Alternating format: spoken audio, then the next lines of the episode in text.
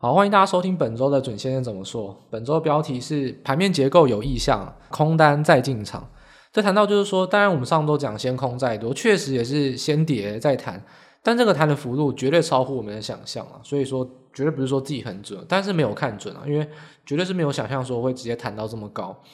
那逢高能不能加空，这来到一个点哦。永远不是说哦，因为它涨很多所以放空，而是它涨得不健康而放空，所以这点是要搞清楚的。现在既然反弹超过我们预期，那我们说要加空或是空单再进场，绝对不是因为说哦它涨很高，而是因为它乱掉了，是结构乱掉了。所以盘面结构有异象的话，就很容易造成是无法续涨。所以重点是结构乱掉，就有很多的异象。毕竟我们说天有异象，那就一定是必生妖孽，一定是有一些状况要产生。所以现在呢，如果没办法续涨，往上拉高就有可能是有修正的机会。那无论是你要用空手还是放空看待，就是看你自己的抉择跟操作习惯。那总而言之，我们本周主题就主要来讲述说，到底这个意向在哪边。例如说，关于国际股市的部分，本周最重要讯息其实是中国全面降准跟定向降息吗？不是。其实这个当然是很重要，不过有一个很重要的东西，绝绝大多数的新闻都没有提到。是外汇存准率的提高，其实这才是这一波中国的操作里面最值得解析的。啊，当然，我就是帮大家上一堂好好上一堂财经课啊。如果想知道到底要怎么解读中国的政策，待会音乐结束之后可以听详细的内容。那第二要提到就是说，其实美国啊，美国股市呢乱涨乱跌，涨跌互见，盘面结构乱乱在哪边，也是会帮大家做一个盘面结构上的一个拆解分析。最后提到是台股的部分。无论是台积电，无论是联电，无论说低价股轧空的表现，其实整个来说盘面结构都是非常不健康的。那会一一来讲说，那如果这样子，台股到底要怎么来操作，跟选股上会怎么来做一个应对？那详细的内容就在音乐结束之后正式的开始哦。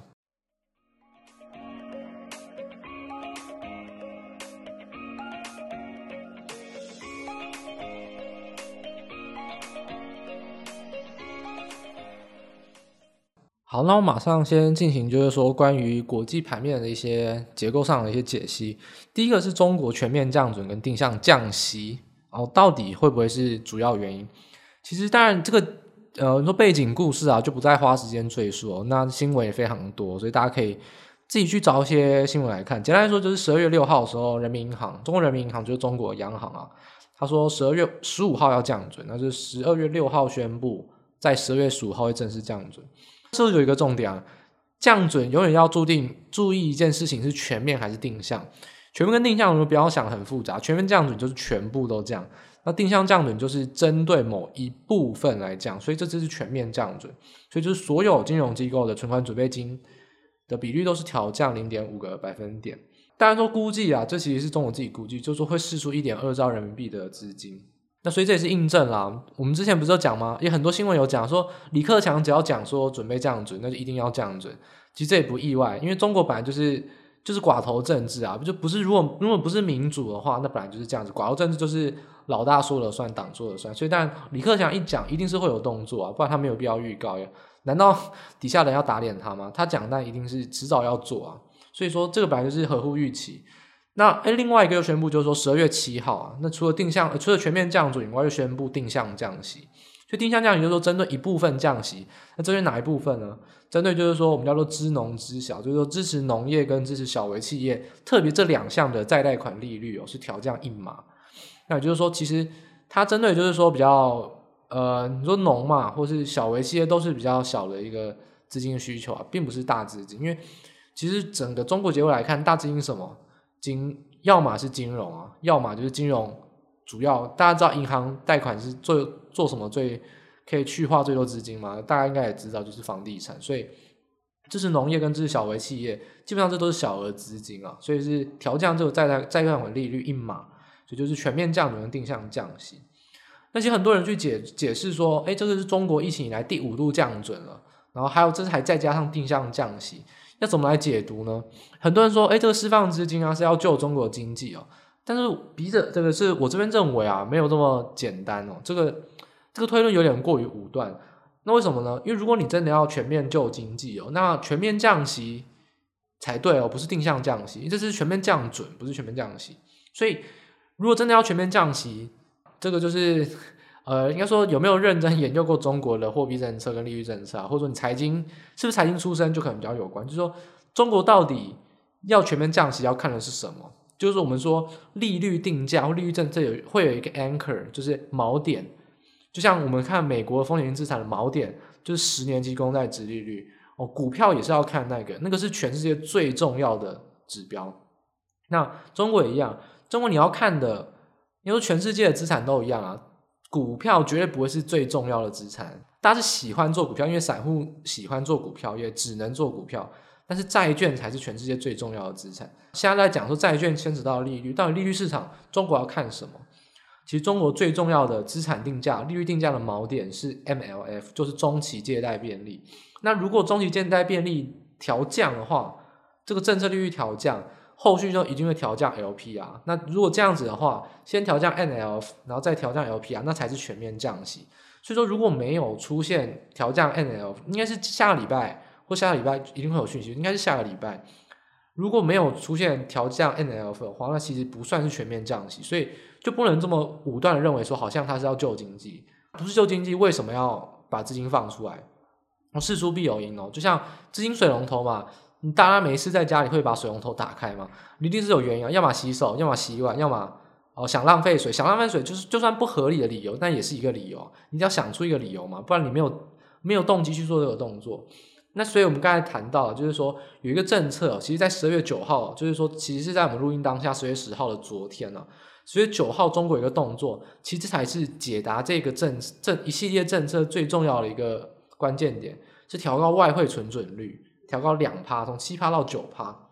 所以这样就一切就可以来做一个初步推论哦。那我们说，或许它真的是全面降息，但是我不认为啊，我认为这边初步推论其实是为了要阻止人民币持续升值。诶，所以这就观点就不太一样。你去看所有新闻都在讲说啊，救房地产，要么就是啊，中国经济有衰退要救市啊，都好，反正中国经济衰退一定是跟房地产有关，所以两个答案是一样的。但我在这边解读的答案是，我不否认他们说的是对还是错，但我认为啊，其实现在这个时间点不能这么武断去推论说中国一定是要救经济才丢资金出来，因为如果你真的用比较详细的财经上的观点啊，或者说政他们中国政策上，你如果比较长期研究的话，还没有达到全面降息，所以目前其实阻止人民币升值反而是最直接的一个观点。我认为离岸人民币持续升值，第一个你去看呃人民币对就是美元对人民币的走势啊，其实非常有意的要守六点三五这个关卡。那其实，在十二月九号、八号，应该是十月八号了，人民币急升了，所以又碰到六点三五。那马上当天就宣布啊，所以其实十月九号是急贬的，马上就哎稍微舒缓这个六点三五的关卡，但但十月十号还是有一些震荡波动。只是说，我认为最短线上直截了当的是，因为人民银行想要阻止快速的升，因为人民币这波升值是确实有点快，美股这边这一波跌很深嘛，所以又因为疫情影响，所以当然美元的一些风险性就会浮现。所以当然，如果你说阻止人离岸人民币的升值，或者说中国察觉到美元有一些短期的大风险，那当然都是等于说这是一体两面啦，这是一个充要条件，是互相相关的。昨天就是要阻止升值，阻止升值就是说，不管你要阻人民币升，还是认为美元会急贬，那都一样，两个是一体两面的，汇率本来就是相对的。所以这情况下，如果为了要人民币阻止升值，那他就进行调高外汇存准率，等于说就限缩了美金的流动性啊，就不让你换美元，那但人民币就很难的去做换美元动作，就比较。应该反过来说，应该说外汇场上很难在这个离岸人民币的市场从美金换成人民币，所以说为了主升是主要目的，但是会有连带影响，影响是谁？十到十二月是旺季啊，中国外销厂商满手美金没办法换人民币，那头可大了，所以这当然是对于外销厂商非常非常不公平啊！你你是为了要阻止人民币升值，所以你做这件事情。但外销厂商是无妄之灾啊，他本来年底就一堆美金要换回人民币，结果你不准他换，那要怎么办？所以我认为，其实全面降准、定向降息，这个释出人民币的资金哦，反而是比较像是舒缓到外销厂商上，因为你在外汇市场上的影响而去做了一个连带调节。也就，主因是为了阻止美人民币升值，而你说所谓的降准跟定向降息，反而只是用另外一个管道释出人民币的流动性。然后去帮助到这些外销厂商不要这么快的受到影响，或者说因为年底大量换汇，那你从这边拿到资金哦，对美元暂时先不要换。所以说，当然这个推论啊，是跟这个市场上是蛮不一样。至少我我是没有看到相关的报道，但是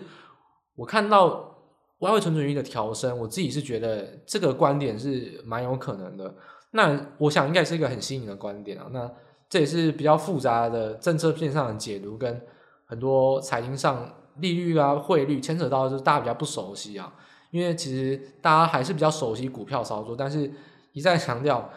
金融市场如果整体来看，最重要的是利率，再来是汇率，股票绝对是小咖中的小咖。所以如果你真的要看资金变动，其实还是要以利率跟汇率来看，反而会是比较直接的。所以目前这个情况，我认为，呃，第一个先把它看成人民币主升会比较合适。如果下礼拜或下下礼拜出现调降中期借贷便利，那你再调整。你的观点认为说它是为了要救中国经济，那可能会比较适合。所以反过来说，好，我们要讲股票了，大家可能听了就我不要，我不要上课，我不要上课，这个我不想要听。那下来跟你讲股票，很多人认为说原物料要上涨，因为中国呢感觉这个是要救市，房地产会被救起来，因为资金放宽了。但我们刚才说了，这不是为了要救资金而已，所以不是要全面释出资金，是特定的去为了要舒缓外销厂商的人民币需求。所以不要这么早的认为说房地产会因此有所走升，也连带就是说不要对原物料这么乐观，因为如果没有出现调降 NLF 之前，目前绝对都不是那个政策方向，所以不要过于武断的去看好房地产或想要抄底原物料，这个是特别在这一点上可能要跟大家提醒的一个地方。我认为这点是呃这个政策上的连续推估啊，那可能大家比较小心的。那题外话来说，就是说，其实为什么大家一直觉得说，好像每次都听到中国要降准？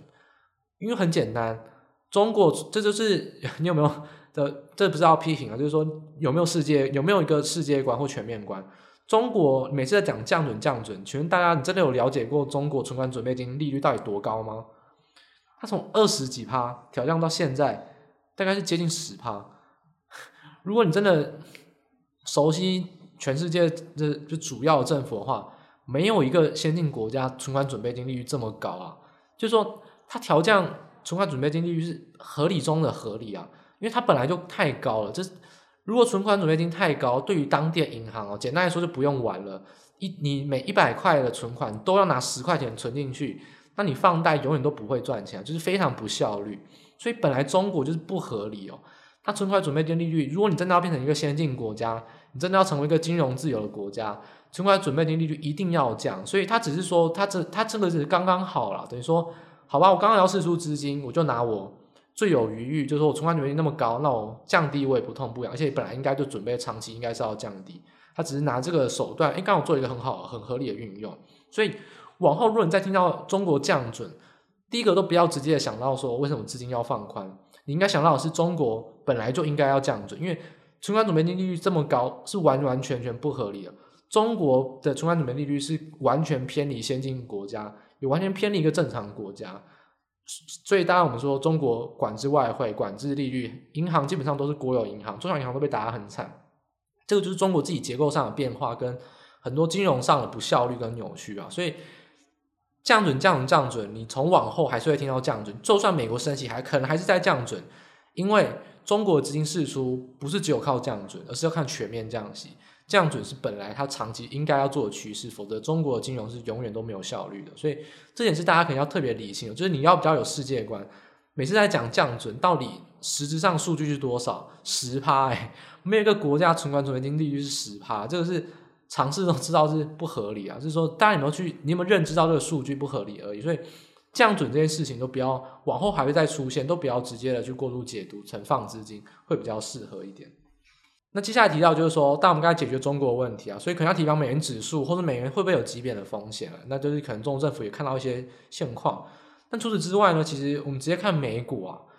美股最近有一个数据就是说，不赚钱的科技股，不赚钱的一些成长股啊。大量的被抛售，当然这是高盛有一个指数啊，就是 Non-Profitable Technology Index，就是说他把一些成长科技股拿出来做成一个指数，这些指数呢，条件是什么呢？第一个它会成长，第二个它没有赚钱，好，所以他们拿出来之后，发现说这个指数啊，基本上今年高点就在一月，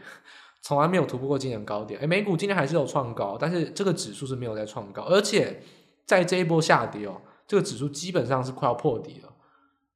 那意外吗？诶，其实你也你你也不用那么意外，而且当然我找这个指数呢，其实也就是说多此一举啊。你去找到这个高盛的这个 Non-Profitable Tech Technology Index，其实你有一个很好的替代指标啊，你直接去看我们对木头阿姨 ARKK 今年也是下跌啊。其实 ARKK 的它所谓找新兴科技，基本上都是没有赚钱啊，因为它完完全全是要投资在还没有赚钱，但它非常具有成长前景。所以今年 ARKK 跌这么惨，其实就是反映到我们刚才说的，因为没有赚钱的成长股。我没有批评说它产业方向有没有错，而且我很久前也说过，ARKK 的选股方向我认为没有错，但它的操作我认不予置评哦，就是要在现在去买，或者说很多时候急跌的时候抄底的方法，我觉得资金配置上都是有点问题。但它选股方向我觉得没有错，就是说产业趋势它抓的是正确的，所以说 ARKK 的绩效就可以看到，其实跟这个指数是一模一样联动啊，所以没有赚钱的科技股。大家不要想说哦，是不是因为美股修正？不是，它已经要破底再破底，因为今年根本没有创高，它已经是完全脱离了我们所说脱离美股的走势。那其实也对应到我们上礼拜所说的一个非常重要指标，就是如果行情破底，一定小型股会先破底。所以为什么一直注意大家说一定要看罗素两千？因为罗素两千如果破的话，基本上大型股大概就是会先就跟着破，等于说。大型股是走是指数，是走是撑盘撑的最稳的。诶，散户往往会有那种下跌无脑买的信仰，但是散户的选股能力很有限啊，都买什么？买有名的股票，有名的股票要么当短时间内很投机，不然很合理来说，大家都是喜欢买大型股啊，因为他根本不知道哪些股票可以买，甚至美国这么多档代号，很多很好的成长股，可是他根本不知道代号，所以。如果散户一直有这种 buy the dip，就是我们讲下跌无脑买这种信仰的话，那其实大型股往往会被撑盘撑得比较快，所以美国股市的走势往往都会撑得比较高，这个是合理的。因为反而机构反而也撑大型股，散户也先买大型股，那当然连带而言就要小心，就是说这很有可能就是为什么美股大型股会强的原因。但是如果小型成长股撑不住，例如说像现在，而且我们要讲，如果不是只有小型成长股，不是只有那些没有获利的股票。而是整个小型股综合的指数，例如说像罗素两千都跌破，那这种超涨行情、估值过高、修正行情就可能会要到来。所以说，现在大家都要特别小心，就是说，第一个高估值还有没有赚钱的股票，本梦比高股票已经开始修正，而且是狠狠、狠狠、狠狠的修正，那大家都要特别小心。再如果小型股也被修正，我觉得连带的全职股、科技股可能修正幅度会蛮大的。所以反过来说啊，我们说刚才讲的修正、修正、修正，确实我看待行情为什么看空，其实就是一系列我们刚才所分析的一些原因。那我们也可以讲一个正向案例，为什么苹果现在创新高？是因为它要推出 AR 吗？那大家想太多吧，大家真的是元宇宙中毒太深，跟 AR 一点关系都没有。苹果为什么现在会创新高大涨？今年苹果涨多少？今年苹果落后美股非常非常多，所以如果你知道它是因为这一波补涨。所以才开始追上美股，否则今年苹果表现其实并不是说特别好。那如果你说真的要看苹果为什么创高，很简单啊，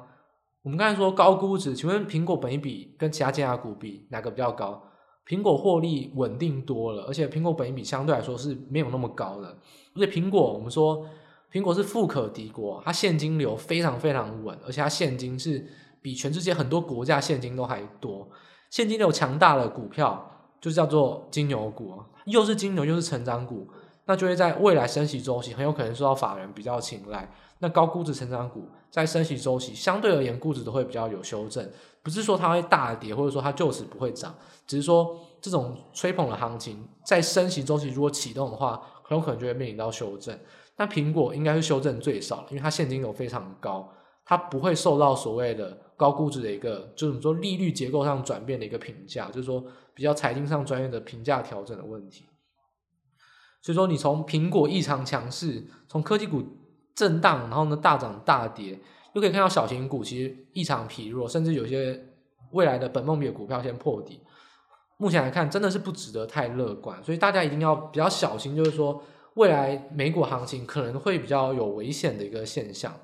所以呢，当行情不乐观。预测会有回撤风险。那一样很简单，我们还是把那两个警示指标再抓出来。一样，我们讲油价七十到八十嘛，回撤那一样，大家紧盯着七十。我认为回撤到七十呢都是合理，跌破七十，大家可能小心，可能会出现什么突发的利空，超乎我们今天内容讲的利利空，要特别小心。所以一样。布兰特原油七十加，依然是你可以设在你的手机、在你的电脑一个很好的一个警示指标。没有出事之前都是合理的回撤，都是一个比较震荡、弱势震荡比较合理的一个走势。那一样罗素两千两千一百三十点，这个今年的波段连续大概六七次的低点哦，最好是不要跌破，如果跌破也是出大事。所以一样罗素两千的二一三零点，然后原油的七十，这个都是大家可以比较。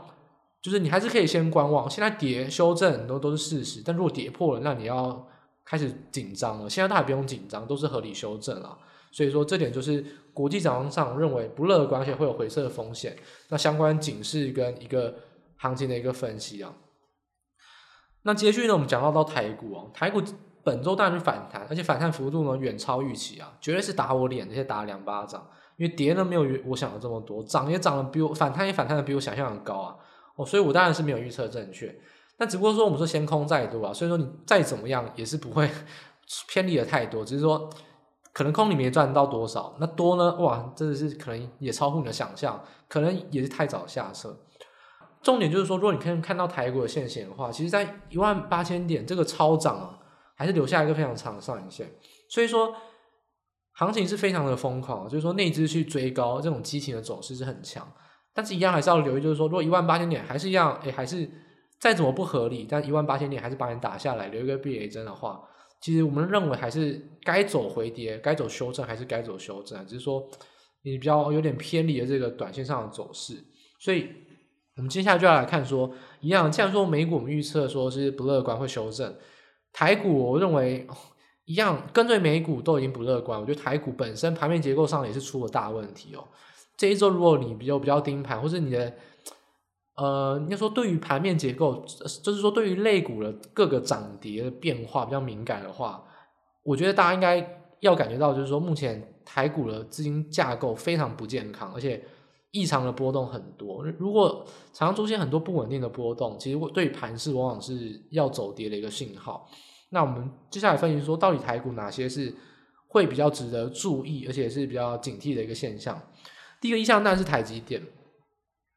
如果你有在盯盘的，你都知道这个礼拜台积电专门做什么事情，就是一点到一点半专门拉尾盘或杀尾盘。台电当然占全值三十趴，所以理所当然的影响指数，也影响台指期。然后呢，尾盘呢量大，所以波动也正常。所以说第一个，大家说台指期常乱撮合，就是说每次试撮合都乱撮，然后最后呢再撮一个价格。但这礼拜试撮合一样乱撮。但都撮真的，它直接大幅跳动到当天最高点或最低点。例如说，礼拜二尾盘狂拉，然后拉尾盘直接拉了快要七八块钱，那当然是非常离谱。再来说隔天开高之后马上走低，而且呢最后一盘直接给你灌三四点灌下去，灌到最低点。然后呢礼拜四一样盘跌盘跌盘跌，就最后一个呢又是给你直接拉高个五块钱六块钱。这都是非常尾盘上啊，就是非常怪异的一个。你说试错和，你一次试错拉这么多，要有原因呢、啊？但是原因是什么？常常原因就是说，好吧，那段时间可能真的美国的期指大幅变动，所以为了要控台指期的指数跟美国期指的联动，你就用台积电来控指数。但是有吗？一次拉五块六块哦，光是台积电就可以影响到台指期五十点、六十点，甚至四十点。就一次拉这么多，可是美国棋子往往在那一段时间内，并没有这样子大涨大跌啊。那你这样子去拉高跟杀低哦，其实简单来讲哦，我有人有人有很多乐观的看法，有很多很奇妙的看法，但我就有三个，我就四个字，就是我看不懂，真真的看不懂在干嘛。那我看不懂的话，我就一个解释，就是说看不懂就是没有办法解释，那没有办法解释，其实就是我觉得认为行情是非常有问题，因为。第一个是说连续三四天，像今天也是哦，今天尾盘拉高，就最后一盘呢给你杀下去，其实都是很不合常理的现象。那这种不合常理的现象，我觉得没有办法用常理解释的话，其实这种乱象往往都是行情剧烈波动，或是说资金有点过度扭曲的一个开始。尤其哦，台股这个礼拜都是量缩，量缩反而行情就应该震荡的比较没有这么大，但你反而用台积电更加波动影响震荡。我觉得唯一的可能就是要划线了。例如说那天为什么要拉高？为了要让礼拜三，为什么礼拜二要拉高？让礼拜三可以去制造假象，可以冲刺一万八，拉一个上影线。那为什么隔天要走高或者走低？可能我也要守五日线等等。其实这种猜测，我觉得简单来说，其实也都是没什么没什么逻辑啊。这只能说，这只是说照图说故事。但我觉得真正的理由就是没有理由。那没有理由，我觉得认为其实行情是比较有意向可言的。就大家都特别小心说，台电礼拜二、礼拜三、礼拜四、礼拜五，通通都在尾盘乱搓，而且都搓得非常非常大。没有理由这样乱搓的情况下，大家都要小心说到底是为什么？下礼拜结算是原因吗？我倒不觉得。所以大家都比较小心说这个乱象可能指数上波动影响，尤其是反弹到高档，而且我们说这个反弹有点超乎预期。到底是不是要制造一个比较高档去诱空盘跌的现象，就可以是比较担心的一个情况嘛？那我们只能说无法推论说到底为什么，我也可能资质不足啊。对，就财就是说这个财气比较駑钝啊，不知道他到底在干嘛。那我只能说有乱象，那我觉得就是有问题。那所以讲完台积电呢、啊，台积电晶圆代工大哥，那二三四呢，我们常常说二哥、三弟、四弟。刚好这礼拜小摩就是发外资报告啊，小摩是调降了成熟制程的晶圆代工评价。那当然大家可以很明显看到，礼拜四、礼拜五其实当然晶圆代工除了台积电以外都是跌得非常惨。那简单说就是联电，然后世界先进跟力积电啊，就是二三四的排名嘛。那其实这三家啦，它里面提到一个关键的推论分析，就是说，因为联电自己是讲说还会再调涨，他说明年第一季还会再调涨一次涨价嘛。那小摩就应该说 J P Morgan 啊，他就直接说他认同明年第一季还会涨价，但他认为是最后一波涨价，因为他认为逻辑 I C，而且尤其是成熟成熟制程逻辑 I C，其实产业周期他认为会是触顶，因为成熟制程的扩产是有在扩产的，而且他认为说，其实今年第二、第三季为什么一直调涨，连续调涨很多次了，是因为当初是锻炼，例如说像三星和德州厂。那时候是因为有天灾关系，就因为可能像是马来西亚，或者说哪边，或者说中国等等，会有很多地缘政治，或者说因为天灾风险或疫情影响，所以二三 D 其实是因为锻炼，产能有，但是吃紧，而且再加上今年车用 IC 真的很缺哦，缺到连伺服器 IC 都很缺。那现在第一个就是说，其实我认为啊，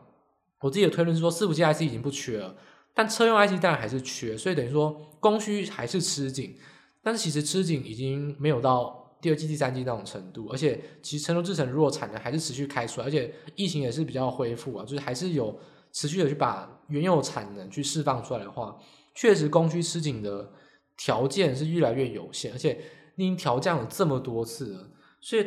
我自己是认为说 J.P. Morgan 这个报告内容是相当合理哦。那我觉得它是没有到乱写啊，就是很多人就会认为说啊，外资报告乱写。这个我觉得就比较马后炮。当初美林乱写货柜航运的时候，这个我在 Podcast 第一时间就已经讲了。那当初美林杀很惨，还真的很多人认为就是跟着去看空放，就看空啊，或者是看衰货运航运。当时就已经讲了，你去看美林原文报告，美林估今年获利十七块，脑袋坏掉才估十七块。一第三季就赚十五十六块，第四季更不用讲，也可能直接超过十五十六块。你估一年十七块，那个报告简单说就是垃圾，你用看都不用看，他估了估价根本就完全就是离谱两个字。所以那时候批评美林的报告是其来有之。那你现在回去看，我们直接讲啊，当初我已经有批分析过了，就是离谱啊，就是就是垃圾报告。那现在去看是不是合理？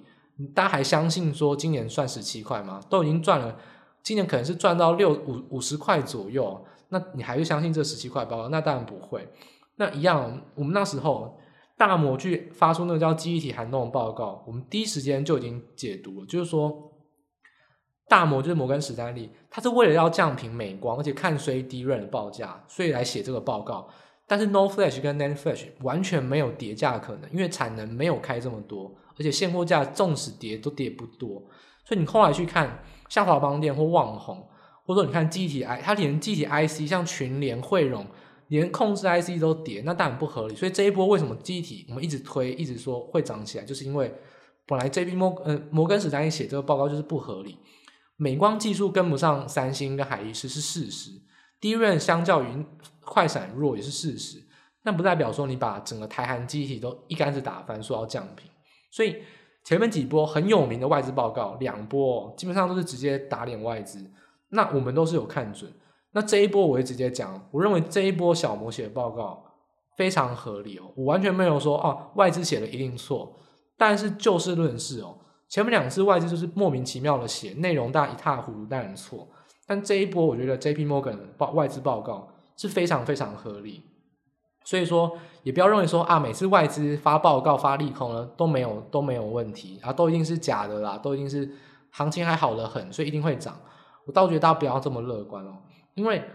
第一个这个报告内容我觉得非常非常合理，再来它的结论是什么？就是目标价。他把联电啊等等的强从降频，降频是调到中立哦，他没有说目标价是潜在跌幅哦，他是说中立。例如说联电，他给目标价七十块，那现在也还是六十三块啊。那请问他有很合理的去看谁吗？他也没有，他只是说涨价已经反映，未来未来还有一次涨价已经被反映了，就只有最后一次了。所以他的行情其实也没有说看得很衰啊。他这个报告我觉得写的是相当好，其实都是蛮合理的一个预估，现甚至是预估到很后面的事情。所以说外资报告不是一定错，而是你还是要看内容他写什么。至少认为 J.P. Morgan 这个报告，大家不要说外资好像已经很烂，这个报告我觉得写的是相当好。大家甚至如果会看原文的话，可以去看看原文。如果你拿到那个小摩的报告的话，所以现在这情况下看。第一个联电，我觉得当然股价是还是比较偏低啊，所以这个这一点的话，联电它估七十块，嗯，那现在低于七十块，我觉得也不算说不算说真的看衰啊，它代表说它有看涨。问题是说像是世界先进跟力积电啊，我觉得这两张股票反而大家都要特别小心说，呃，估值是有比较过高的问题哦，所以整体来看，成熟制程三档股票，第一个内容没有问题，第二个股价分析我觉得也没有问题哦，所以。这点是我一个结论跟分析哦，所以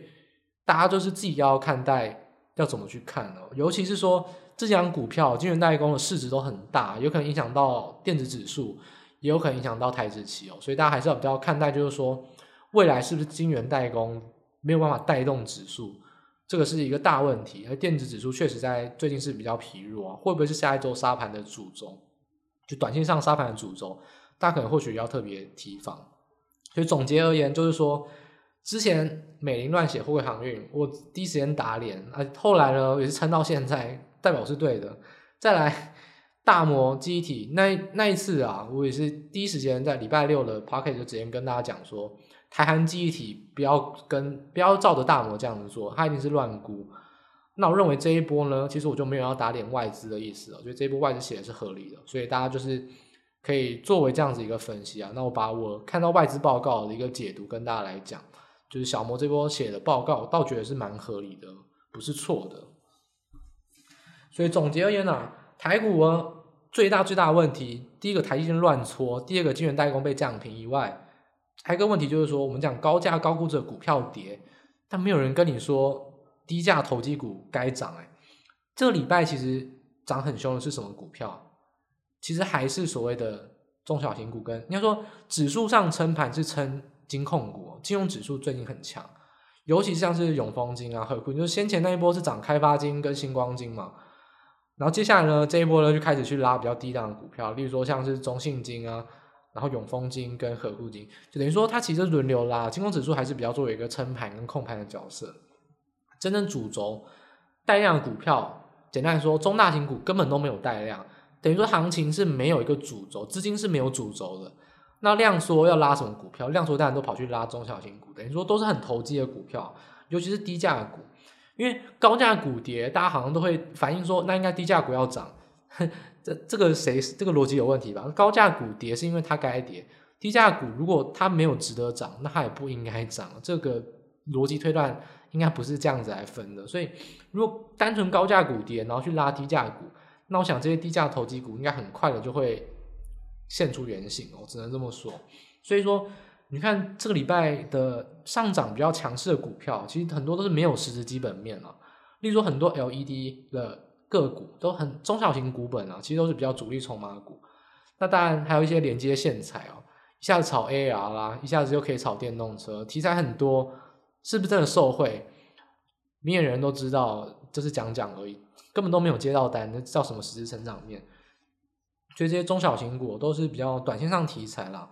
那除了这些以外，当然就是嘎空股哦。我们刚刚指标还是那两档嘛，就是 LED 不是，就是航航空股跟元宇宙啦。那元宇宙其实这一周啊，其实就是说越涨越小。为什么涨越涨越小？因为威盛跟宏达电都是跌啊，其实都没有嘎空，但还有股票在嘎空。例如说像我们说什么建达出奇蛋，就建达嘛，不然就是像。呃，之前有提到的，就像位数，所以其实如果元元宇宙是越涨越小，轧空的个股是越涨越小的话，其实对于整个轧空行情都是不利。所以目前最强的高空其实还是航空。那我觉得航空也是在礼拜五，其实也是爆量，那也是留一个比较上影线黑 K。所以其实整体来看，我觉得如果资金的主轴都是在往低价的投机股，甚至是高空股的话，不是有实时成长的一些中大型股，比如说中型一百或者零五零，没有一些特别类股出来拉抬的话，其实行情都是比较危险的。而且如果日 K 是像礼拜三、礼拜四、礼拜五这样子，日 K 呢是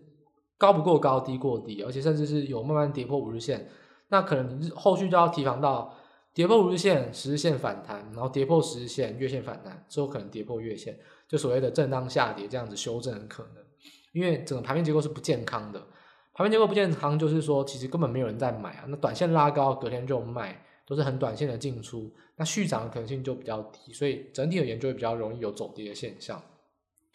所以这就是从美股到台股啊，各自我觉得认为都还是有修正的理由，尤其是台股啊，就是这一周真的是看的是有点黑人问号，就是这周的资金结构是真的非常不健康，而且非常扭曲哦，所以大家也比较小心说台股拉回的现象。那最后呢，这个就算今天只有今天限定啊，而不是泡汤，就是 Podcast 限定啊。就是我在文字报告中，大家可以去看官网嘛。每次都跟大家说，诶，如果要看数据或看比较精美的图表，可以去看我们文字报告在官网。但是呢，就 Podcast 限定，就是说有些我的假想啊，但是我没有把它化为文字的叙述，因为我觉得它没有一些数据来支持，但只是我在猜想。就看到一些议题，就是说，第一个，十二月呃十一月营收已经公布完了哦。大家还记得我们十月营收公布完，十一月初我们说什么吗？我们说，因为中国限电，因为供应链塞港，十月营收全部都是月月减年增非常多。那时候我就下了一句话：十一月营收一定月增年增非常多，因为十月是短线影响，所以十一月营收根本没有值得分析的道理。所以十一月营收，你看到很多股票是月增年增，那很多时候年增是因为对于去年的低基期。月增来自于因为十月受到中国影响，所以但十月营收很烂，所以那时候就讲了，十月营收如果长这个样子，十一月营收那连看都不用看，因为一定月增年增，其实要要分析其实很难分析，所以我觉得十一月营收不代表什么很好的利空，因为月增年增一堆又如何？其实因为十月很十月很低的关系啊，十二月才是真的见真章，所以你可能要等到明年一月公布十二月营收，才会有比较有营收。公布了一个利多行情或利空行情，先来看营收公布，我倒觉得都不值得为提啊。所以这点是我比较简短的帮当大家补充啊，就只在 Podcast 限定，大家可以了解到，不要把十一月营收看得太重，因为我在十月营收公布的时候就讲了，十月营收必定很多月增年增，没有意义啊，那个分析没有意义。第二就是说，哦，台台湾有发生一个，就是应该说他是中研院的院中研院的研究员啊感染。那其实这个感染还不确定途径啊，好像很多人说是被老鼠咬，但是这个还没有确定啊。那我自己是自己是在看待之前啊，这个就是我在前几周其实就观察到一个现象，就是说大家不知道有没有觉得台湾最近境外感染特别多？我如果看趋势来说，确实周期是境外感染非常多。那这点我其实是比较没有深入了解，还没有找出答案，就是说境外感染多是因为真的移工移入很多吗？还是台湾国境开放？检测人数比较多，因为我觉得如果境外感染很多的话，势必是有比较有可能，万一一个没抓到，万一怎么样的话，有可能感染到本土。所以本土的确诊人数，我觉得不能说猜测啊，因为这个是没有根据的。我自己是说我我的推论没有根据，但是我自己在有点感到担忧，是说境外感染如果这么多的话，那其实本来推论上就是境内确诊人数漏网之鱼就有可能会产生。那当然，事实上就是说，这个中研院如果真的被老鼠咬，那跟我推论一点关系都没有，因为被老鼠咬，它不是境外传染到本土的，所以这个就只是说我还在猜想啦，一个假说跟一个小小的观察，那当然没有逻辑，所以这当然没有数据的支持，所以大家可能就是听听就好。只是我自己是有看到这些数据，比较比较有担忧，但是我觉得没有办法作为一个很很有逻辑的一个论述啊，我就只是在 Podcast 提一下，就是我在两三周前就观察到境外感染人数特别多，所以可能是不是要特别小心，还是怎么样？就是这个是有点担忧啊，但是这个没有到很呃立这立足点没有很稳了，就是大家可以听听就好，这、是我一个小小的观察。所以这点之外啦，就是说回归到整个结论来说，美股呢是一个比较高档修正啊。应该说比较反弹、涨势接近的修正，台股呢异常拉高，而且盘面结构如果乱掉、资金扭曲的话，我觉得认为修正也是非常可能到来的。所以这一周啊，为什么会讲说再度的空单进场，就是会觉得说大家其实在短中期上还是比较比较有多空都要做，甚至如果是短期的话，应该是要比较偏空看待啊。那空单建议的话，就是说如果在台股的话，你可以去挑一些呃比较。这一周异常拉高，然后可是最近三四五十日 K 都没有办法创高一些个股，例如说像航空、元宇宙，其实相关的个股还是一样可以去用资券跟均线的指标去观察，还是一样，嘎空不代表永远嘎空，应该还是有跌的时间，现在还都还是有切入的机会，所以我觉得航空跟元宇宙概念股依然还是可以去找一些比较高档，然后呢日 K 没有再创高的个股，低价位最近涨得很莫名其妙的 LED 跟。的连接连接线啊，连接线材也是一样哦。一旦日 K 没有再创高，跌破五日线，其实你都还是可以有短线上的尝试。这其实就是很标准量滚量或轧空的个股，该怎么去应对啊？这其实都是讲过好几次跟大家来说了。就说一样，高档放空最重要的条件就是不要日 K 创高，日 K 一定是不要比昨天高。那当然这个情况下就有机会跌破五日线或跌破十线，都是比较短线上的机会啊。所以。空单操作可以特别去锁定这些短线上拉高，但日 K 却没有再创高，这种高档开始转为震荡的股票，所以航空、LED，然后连接线跟元宇宙概念股都是比较空单锁定的一个标的啊。那多单的话也是一样，如果大盘月线支撑，其实一样，盘势修正，很多股票好股票还是会修正，一样，货柜航运跟软板还有太阳能，我觉得是比较有机会的。那货运航运我就不再多讲了。长荣十一月月减，第一个少一个工作日，第二个长荣新船是十二月到，所以会反映到十二月的营收，下下个月才会公布。所以货运航运其实，如果你看到长荣月减或者什么万海好像东南亚比较强，怎么样的，其实我觉得这都是很很没有逻辑的分析啊。简单说，就是再讲一次，货柜航运的营收哦，如果你连货柜航运营收都不会算，那你干脆不要看基本面好，因为这个是。送分题啊，这个是很简单，真的是送分题，用数据都可以算得出来的。所以这十一月月减，我觉得是非常合乎常理，那也不用太担心，因为新船还是进来，然后运价还是高档，还是没有在下跌的话，其实都还是会处在高档。那这个情况下，其实我觉得货运航运当然一样，不管哪一档都是筹码在炒嘛，所以还是便宜啊。所以只要有修正，都还是有可以布局的机会。那软板跟太阳能都是短期内呢比较有低档突破。那也是比较题材的个股，那我觉得是多单，大家可以比较锁定的标的。那以上就是本周的分析内容啊，大家要比较小心，说下一周可能会有高档回跌，那当然也说不定我会嘎空啊。不过我们大家就是下周见真章。那我的分析跟我的推论就在这边，那祝大家操作顺利。那今天节目就到这边喽，谢谢大家。